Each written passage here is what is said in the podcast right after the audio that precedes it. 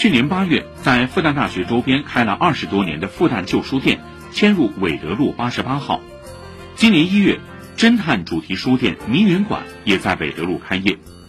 就在复旦旧书店迷云馆对面，还多了一家智达书店，它同样是在复旦周边开了近二十年的老店。如今的韦德路一半都是书店。解放日报说，作为大学路的支路，韦德路尝试过多种业态。有瞄准女性群体的服装店，后来又做过萌宠，效果都不尽如人意。